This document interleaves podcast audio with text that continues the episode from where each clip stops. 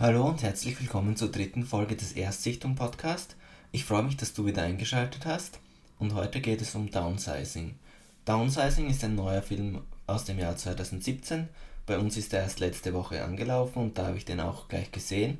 Der Film beginnt damit, dass norwegische Forscher eine Methode erfunden haben, um Menschen und Tiere auf eine kleinere Größe zu schrumpfen, also in 12 cm ungefähr. Diese Methode soll eben die Welt vor Überbevölkerung schützen und dann schrumpfen sie eben viele Menschen und stecken die in Dörfer, damit die Überbevölkerung nicht so große Auswirkungen hat auf die Menschheit und auch die produzieren weniger Müll und sind eben auch nicht so umweltschädigend, weil die eben alles ganz normal, nur viel kleiner. Dann springt der Film zu Paul und seiner Frau Audrey, gespielt von Matt Damon und Kristen Wiig. Paul ist ca. 40 Jahre alt und er zieht eben die Bilanz, dass er in seinem Leben nichts erreicht hat.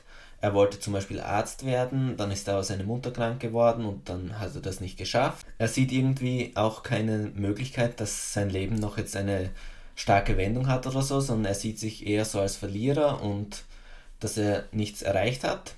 Und dann überlegt er sich mit seiner Frau zusammen, dass er eben am Downsizing teilnimmt. Das ist auch schon zehn Jahre oder so in Betrieb, also man weiß schon, es gibt ja nicht so hohe Risiken.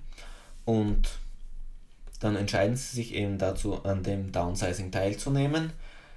Bei dem Downsizing muss man noch sagen, man wird irgendwie automatisch reich, auch wenn man nur ein relativ kleines Vermögen hat. Also sie sagen irgendwie im Film, ein Dollar ist ungefähr 1000 Dollar in der echten Welt. Also dadurch, dass natürlich alles viel kleiner ist, ist es auch viel weniger wert und man ist eigentlich automatisch reich, wenn man nur ein normales, normal großes Vermögen hat, sage ich mal. Also in der normalen Welt hätten sie sich kein großes Haus leisten können und da reicht es halt für eine riesige Villa und wirklich Luxus, dass sie nie mehr arbeiten müssten. Weiters geht es dann so, dass Paul sich schrumpfen lässt und seine Frau macht aber in letzter Sekunde einen Rückzieher. Er merkt das auch erst, als er klein ist und seine Frau nicht da und das ist also wirklich aber die erste halbe Stunde ungefähr. Das ist jetzt nicht so der Riesenspoiler. Dann gibt es wieder einen kleinen Zeitsprung. Dann sieht man eben dadurch, dass seine Frau nicht mitgemacht hat, ist Paul eben auch in der kleinen Welt nicht reich. Und er dann muss dann trotzdem einen Job machen und wohnt halt nicht in einer Villa, sondern in einer Wohnung. Aber er wohnt auch in der Wohnung nicht schlecht. Also er ist nicht verarmt oder so, aber halt im Grunde gleich wie vorher, bevor er sich klein gemacht hat. Dann tritt nach einer gewissen Zeit sein Nachbar in den Vordergrund, ein serbischer Dealer, gespielt von Christoph Waltz. Und da muss ich sagen, Christoph Waltz ist wirklich die beste Figur im ganzen Film und da gibt es ein paar Gags und so und der ist echt lustig und echt toll gespielt. Schon so ein bisschen typisch Waltz, wie Waltz eben spielt und ist, aber echt wirklich gut. Dann Udo Kier hat noch eine bisschen größere Rolle als Kapitän. Später lernt er die Putzfrau von Christoph Waltz kennen, eine Vietnamesin, die illegal verkleinert wurde, weil sie eben Regierungsgegnerin war und dann dadurch eben in diese Stadt gekommen ist, als quasi als Flüchtling, kann man sagen. Also alle anderen sind gestorben und sie hat das Ganze aber überlebt.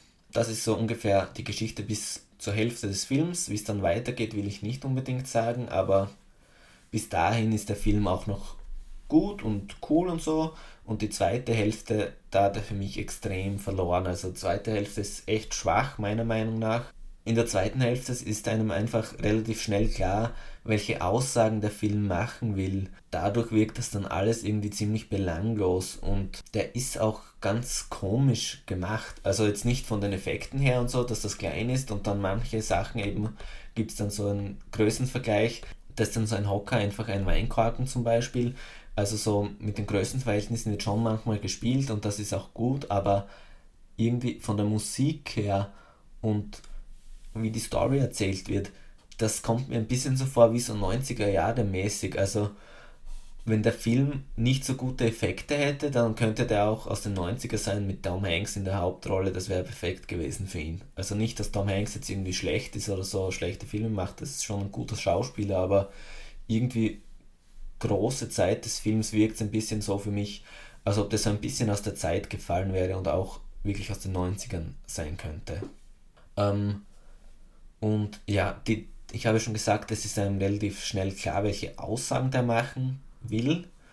Und irgendwie Ähm, der will eben die Aussagen machen oder Themen, die der anspricht, sind eben, dass man zum Beispiel Menschen immer den gleichen Fehler machen werden. Also in den ganzen Werbungen und so wird diese kleinen Städte, die werden so präsentiert, als ob die perfekt wären und so das Paradies.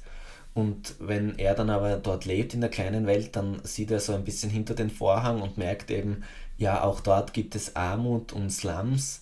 Kriminalität nicht unbedingt, aber trotzdem gibt es Menschen erster und Menschen zweiter Klasse und es ist nicht für alle so ein Paradies, wie es immer angepriesen wird. Das zeigt eben, dass Menschen immer Fehler machen werden. Die werden immer die gleichen Fehler wiederholen.